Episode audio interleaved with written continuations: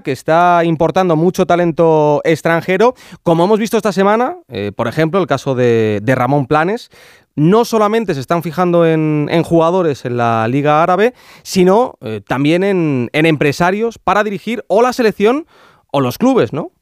Sí, fíjate que nuestro fútbol exporta de todo, talento, sobre todo mucho talento, y el Al Hilal, que es uno de los equipos históricos del fútbol árabe, se fijó en un hilerdense Esteba Calzada, que es el nuevo CEO del club.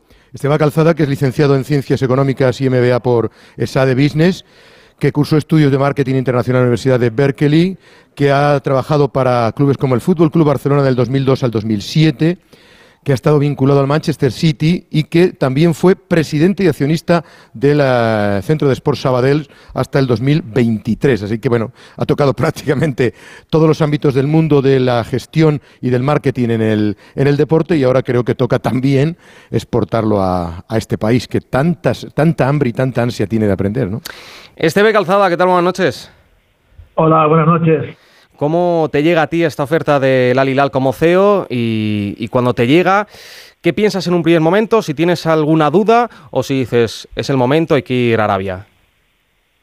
Bueno, pues mira, me llega a finales de agosto que me contactaron directamente desde del, del PIF, que le llaman, el Fondo Público Soberano, y, y bueno, en el primer momento bueno, lo que pensé yo ya llevaba un tiempo pensando que si realmente se hace una inversión importante en jugadores, pues pues también también hay que intentar traer eh, ejecutivos que, tengan la experiencia adecuada, ¿no? Entonces es una llamada que de alguna forma me, me, ilusionó porque pensaba que, mis conocimientos podían ser de, interés y luego ya fue un proceso de, de irme poco pues eh, enganchando con, con, lo que me iban explicando.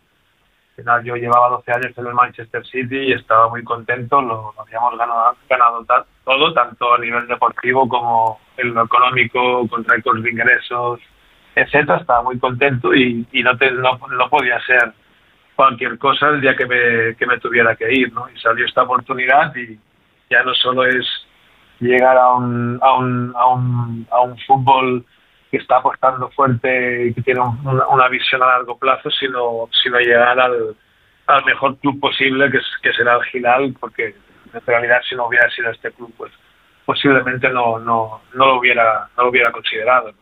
Hablas de visión a largo plazo del fútbol saudí. Eh, lo primero, ¿qué te han pedido a ti?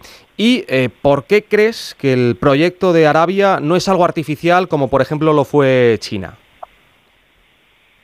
Bueno, eh, te contesto lo segundo. Eh, por, primero, es la grandísima diferencia es que aquí hay afición genuina y, muy fuerte por el fútbol. Y la gente joven y el consumo de redes sociales y, por el fútbol local, porque al final hay, hay países eh, así a nivel internacional que, hay pasión por el fútbol, pero hay pasión por los grandes clubes globales, ¿no? y en este sentido esa, la, afición genuina local pues China nunca la tuvo no y aquí pues pues al final pone en partidos normales pone 25.000 personas en, el campo. Por tanto de ahí hay, hay una base relevante sobre la que construir. En cuanto a lo que me han pedido pues es hacer crecer el club eh, hacerlo crecer a nivel de globalización de la marca y básicamente de, desarrollar un plan de, negocio y, cumplirlo, ¿no? Como, como, como me pedirían en cualquier otro club de fútbol o en cualquier otra empresa, con un consejo de administración que marca las directrices y con un equipo ejecutivo que tengo la fortuna de, de poder liderar que, que, que, pues que, tiene que pues eso, cumplir los, los, los eh, con, los, con el presupuesto, intentar maximizar los ingresos eh, con, con una racionalización lo mayor posible de los costes. Seguro que cuando aceptaste el proyecto, eh, alguien te dijo eso de yo no me iría a trabajar a Arabia por el tema moral. ¿A ti te molesta esto? Bueno, molesto, molestar no es la palabra. A ver, como te puedes imaginar, eh, en este proceso de, de, tomar la decisión, más allá de, de las conversaciones importantes, pues sobre todo con, con, con, con, la familia, he hablado con mucha gente que ya está en el país, me, he informado, he pedido referencias y, al final pues es la trayectoria y lo que, lo que se quiere hacer y sobre todo estás aquí y al final pues pues sí, sí que es verdad que hay una serie de cuestiones que, que, que desde fuera se ven de una manera, pero cuando llegas aquí es muy, es muy diferente, es una ciudad en plena ebullición. Yo conocí a la ciudad ya de hace siete años y, es que se ha transformado de una forma como la vuelta de un calcetín, ¿no? una, una, una auténtica barbaridad. Y, al final esa, ese aperturismo, incluso con lo que estamos haciendo con el alquilar, ¿no? estos días que, que está la prensa española, que estáis por aquí, pues de abrirnos, de enseñar el club y, explicar el proyecto y, demostrar pues que, que, al final se, aquí se trabaja bien, que, se está evolucionando, que hay un aperturismo muy muy evidente y, que solo va a ir que, solo va a hacer que seguir en esta misma dirección. Alfredo, bueno, la, referencia quizá, Esteban, tú que eres un hombre de muchísimo mundo, muy viajado, es Qatar, ¿no? Qatar eh, invirtió mucho de cara a su mundial, que se desarrolló el año pasado. Yo creo que no, tuvo respuesta, no tuvo devolución en cuanto al esfuerzo económico, la Academia Spire y todo lo que estaban haciendo. Aquí hay una Academia MAD que también está intentando, eh, inspirada por holandés, está intentando también crear un, estilo Aspire. Eh, y tienen el Mundial del 2034. Me imagino que ese es el objetivo. ¿Qué diferencias encuentras? Quizás este país tiene mucho más potencial porque tiene mucho más país, tiene mucho más habitantes, tiene otra cultura más futbolística quizás que no la artificial catarí.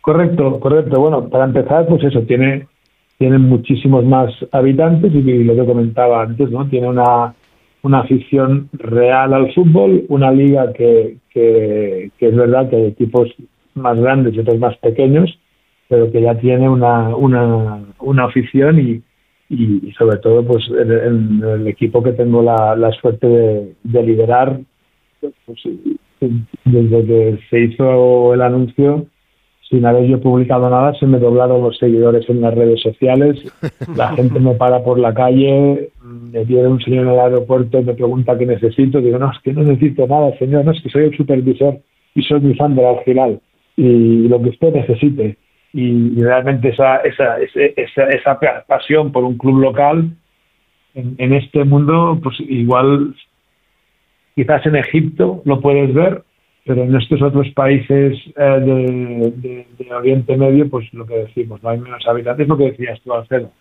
menos habitantes y menos pasión por el fútbol y, aquí claramente hay una, una visión de, de, invertir y no solo invertir en jugadores a, golpe de talonario, sino invertir en jugadores con, con scouting bien hecho y, no fichando a cualquiera y, poniendo unos límites en lo que se quiere gastar y si este señor pide demasiado mm. dinero pues vamos a vamos a por otro o, invirtiendo en, en, en, infraestructuras ¿no? Que, también pues en nuestro caso estamos construyendo un estadio nuevo el, el Estadio Nacional de King Fat ya se ha cerrado con vistas a empezarlo a preparar para, para el Mundial 2034 y, y, realmente es que se vive el fútbol aquí con una intensidad muy muy grande, a diferencia de otros sitios, sobre todo en Asia, que yo he tenido la suerte de, de, conocer, donde se seguía la Premier, por ejemplo. La liga local era muy débil. Esta es, digamos, la, la, la gran diferencia, ¿no? ¿Tú, le recomendarías a los españoles, porque hemos leído noticias, ofertas para jugadores en segunda, tercera división, 5.000 euros mensuales más eh, casa? ¿Recomendarías al futbolista español que intentara probar esta experiencia? ¿Es verdad que están buscando talento de, esa, de ese nivel para, para las bases?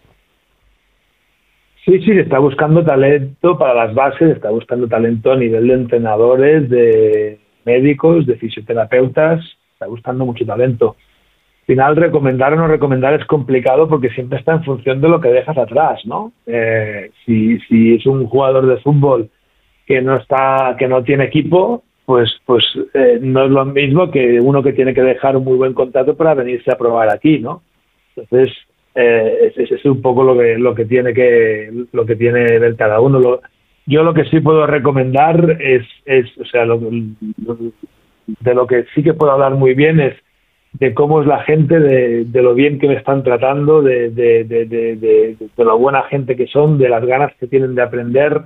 En mi caso, pues conocen mi trayectoria y poco por eso me han traído y, cada vez que nos sentamos en reuniones, pues les veo con, con un ansia de, aprender cómo se hace en otros sitios, de trabajar y, y, y, que, y que luego, pues, es verdad que, que Riyadh es como la gran urbe y luego hay ciudades más pequeñas, ¿no? Pero lo que es vivir en Riyadh, eh, bueno, es que hay de todo. O sea, hay una comunidad de expatriados espectacular, hay gente que viene aquí buscando hacer negocio, infraestructuras que se están desarrollando y, y si tuviera que, poner algún pero, pues eh, quizás te el tráfico, que te, te, has de organizar la vida alrededor del tráfico y acostumbrarte a trabajar en el coche, porque te estás allí unos buenos ratillos en atascos o incluso como hemos hecho alguna vez con gente de mi equipo, y vente conmigo en el coche que vamos que voy a este sitio y así hacemos la reunión en el coche porque nos toca una hora de coche para ir de un lado a otro, más allá de que también es verdad que yo ahora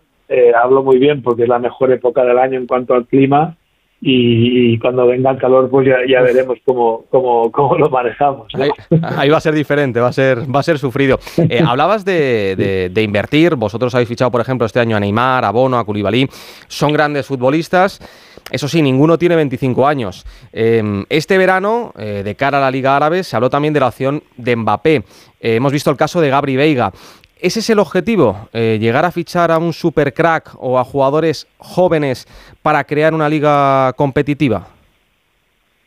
Bueno, a ver, eh, en nuestro, pues, o sea, el, el, el, super crack, nosotros ya lo tenemos. El problema es que está lesionado, ¿no? El problema que se lesionó y, y, parece que no lo tengamos, pues lo tenemos y además tiene un segundo año de contrato y y esperamos que se recupere, se recupere bien porque, porque obviamente contamos con él. ¿no? Y un poco el, el, objetivo es traer talento en, que tiene oportunidad de, de desarrollarse o que está en la plenitud de su carrera, ¿no? Porque has dicho estos nombres, pero, pero está Milinkovic Savic, está Rubén Rubén Neves, está Mitrovic, está Malcolm, jugadores que, que, están entre los 25 y los 30 años, que están en su, en su plenitud, ¿no? Y, y, o sea, si vino Cristiano en su momento, que todos nos, nos, nos sorprendimos y quizás ahora ya nos sorprende ya nos sorprende tanto y, lo que claramente no es